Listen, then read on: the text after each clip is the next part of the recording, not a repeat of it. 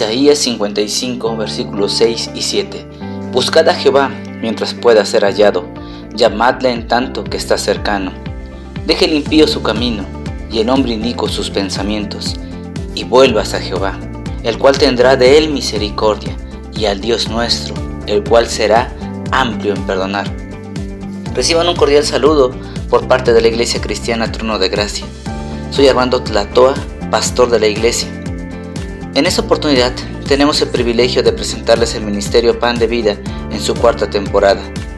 En las anteriores temporadas de Pan de Vida notamos una creciente en la audiencia que nos sintonizaba y por varios testimonios hemos notado que a través de esos audios la palabra de Dios ha sido predicada, ha corrido, ha dado fruto, fruto de bendición, de dirección, de corrección y de conocimiento bíblico. Deseamos de todo corazón que esta nueva temporada te bendiga a ti, a tu familia, a tu círculo cercano, aún el lejano, y que nos apoyes también compartiéndolo con personas que sepas que también lo necesitan. Esperamos de todo corazón que te ayude en tu búsqueda del Señor y tu reconciliación con el Creador. Que sea de bendición esta cuarta temporada. Dios les bendiga.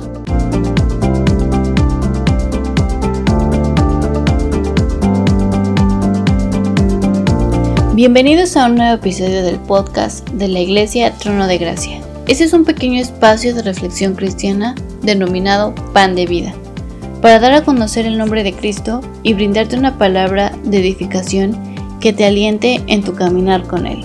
Esperamos que sea de bendición a tu vida.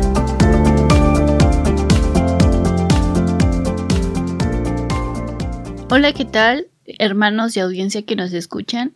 Yo soy su hermana en Cristo, Mariana, y el día de hoy quiero compartirles un mensaje, el cual lo titulé El más pequeño en el reino de los cielos. Un mensaje que contiene el mayor acto de amor jamás visto, jamás escuchado, jamás guardado por tanto tiempo en la historia. Pero antes de iniciar, quisiera hacerte una pregunta. A lo largo de tu vida, ¿Has podido reflexionar sobre el amor que tiene Dios para ti? O mejor dicho, ¿has logrado medir ese inmenso amor que te tiene?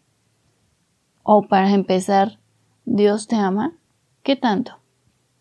En lo personal, el amor de Dios llegó en un momento perfecto, en un momento de desesperación, en un momento de abatimiento. Solo así pude conocer su infinito amor hacia mí, pero hasta la fecha no lo he podido medir. Y sobre esto quiero hablarte el día de hoy, del mayor acto de amor que ha prevalecido hasta el día de hoy y que continuará. Si tienes tu Biblia a la mano, por favor acompáñame al libro de San Mateo capítulo 11, versículo 11, el cual dice así.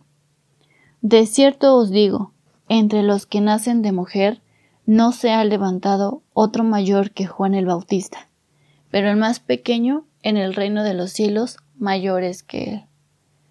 ¡Guau! No te preocupes, hermano. El Señor nos ayudará a comprender su palabra. El versículo, además de confuso, pues pareciera que suena controversial, ¿verdad? Pero bueno, antes de iniciar de lleno con el versículo, permíteme platicarte un poco de quién era Juan el Bautista. Juan el Bautista fue un hombre, un ser humano como nosotros, que también habitó aquí en la tierra.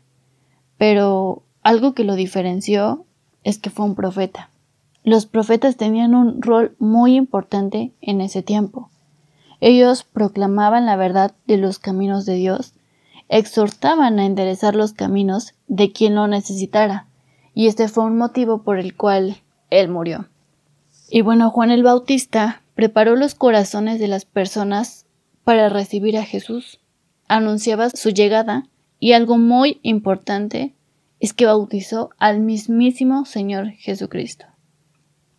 En el versículo, como lo mencionó Jesús, no había otro mayor que él. Pero entonces, ¿qué quiso decir con el más pequeño en el reino de los cielos mayores que él? ¿Acaso nos estaba diciendo que cualquiera en el reino de los cielos sería menor o más bajo que Juan el Bautista? No, ¿verdad? Nos está colocando por encima de él. ¿Pero por qué? Recordemos que Juan el Bautista predicaba la llegada de nuestro Señor Jesucristo. Pero, ¿cuál era el verdadero motivo de la llegada de Jesucristo a la tierra? Él vino por una simple razón, por nosotros. Vino a morir por nuestros pecados. Pero ahora, ¿qué creen?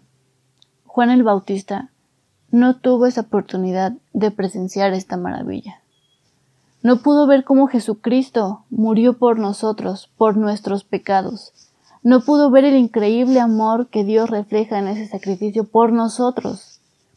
Pero algo que sí se le puede atribuir al gran Juan el Bautista es su grandioso ministerio. Juan el Bautista tenía una importante tarea, ya que era el precursor del Mesías. Su misión era preparar el corazón de las personas para su llegada. Pero ¿de qué forma lo hizo? ¿De qué forma estaba preparando el camino para la llegada de Jesús?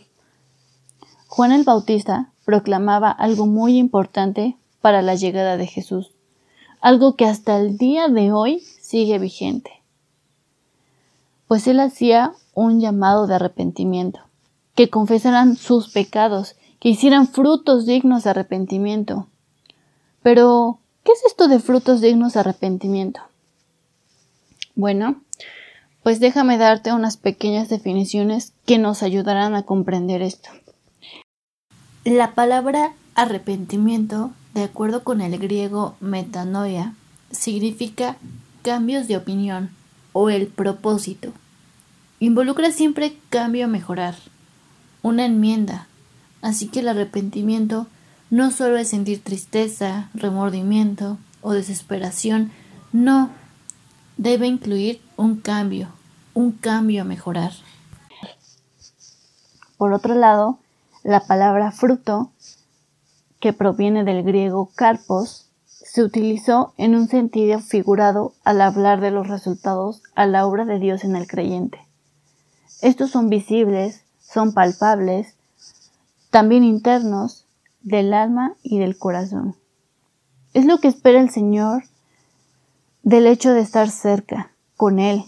La transformación debe de dar un resultado. Por lo tanto, podemos definir que por haber pecado y al reconocer que has pecado delante de Dios y delante de la persona, te arrepentirás te vuelves a Dios y pides perdón por lo que has hecho y estando en Dios, te quedas con Él. Y las acciones que conlleva el arrepentimiento serán frutos dignos de arrepentimiento. Acciones que demuestren que realmente has cambiado. Pero, ¿qué crees? En esto no estás solo, porque Dios promete estar contigo y ayudarte en esta transformación. Como lo dice en Filipenses 1.6 estando persuadido de esto, que el que comenzó en vosotros la buena obra, la perfeccionará hasta el día de Jesucristo. Hermanos y audiencia que nos escucha, hoy has podido escuchar algo importante, algo que no fue una casualidad que te hayas tomado este tiempo para escuchar este mensaje, porque Dios así lo quiso. Hoy has escuchado lo que se necesita para vivir con Cristo, un verdadero fruto digno de arrepentimiento. ¿Y sabes cuál es el resultado de un verdadero fruto de arrepentimiento? Que puedas mantener tu fe en Cristo Jesús y que por gracia serás bendecido día a día.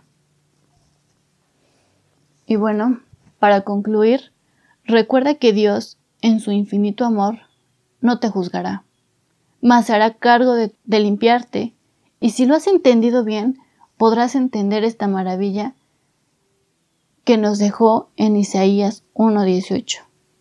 Venid luego, dice Jehová, y estemos a cuenta. Si vuestros pecados fueren como la grana, como la nieve serán emblanquecidos. Si fueren rojos como el carmesí, vendrán a ser como blanca lana. Así como lo acabamos de escuchar, Dios mismo se encargará de limpiar el rojo como la grana de tus pecados a ser emblanquecidos como la nieve. Bueno, hoy tuviste esta oportunidad de escuchar este mensaje. Te invito a que no endurezcas tu corazón.